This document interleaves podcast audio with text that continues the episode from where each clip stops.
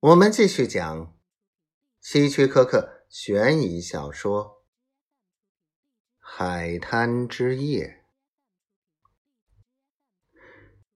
乔治失去了时间概念，也许他们在那里躺了有一分钟，也许有十分钟，他无法确定。最后，他抬起头。望着那边的海滩，那个男人趴在船边的一个土堆上，那个小伙子已经杳无踪影。乔治用一个膝盖支撑着抬起身。就在这时，他看到了那个小伙子，那人离得非常近。月光正好照在他的脸上。乔治飞快的看了他一眼，但这一眼使他终生难忘。小伙子长得像个狐狸，头发红红的，眼睛发黄，一张小脸，非常消瘦，没有耳垂，手枪。仍然在他手中。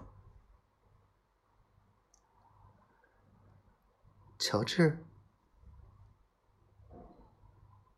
乔治觉得贝蒂的低语一定传到小伙子那儿了。虽然他们处在下风头，海浪的拍击声非常大。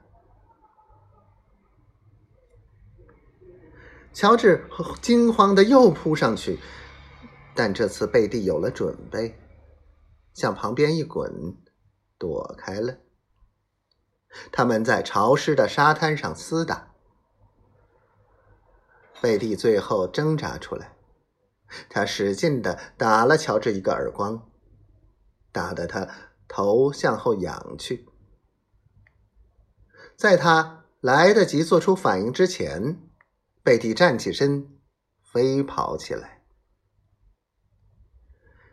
乔治跌跌撞撞的站起身，瞪大眼睛四周张望，但看不到那个小伙子的身影。至于贝蒂，他正沿海边拼命奔跑。乔治捡起雨衣，向他追赶过去，但贝蒂先跑，而乔治又不是运动员那类人。跑了一会儿，他就喘成一团，两个膝盖发软。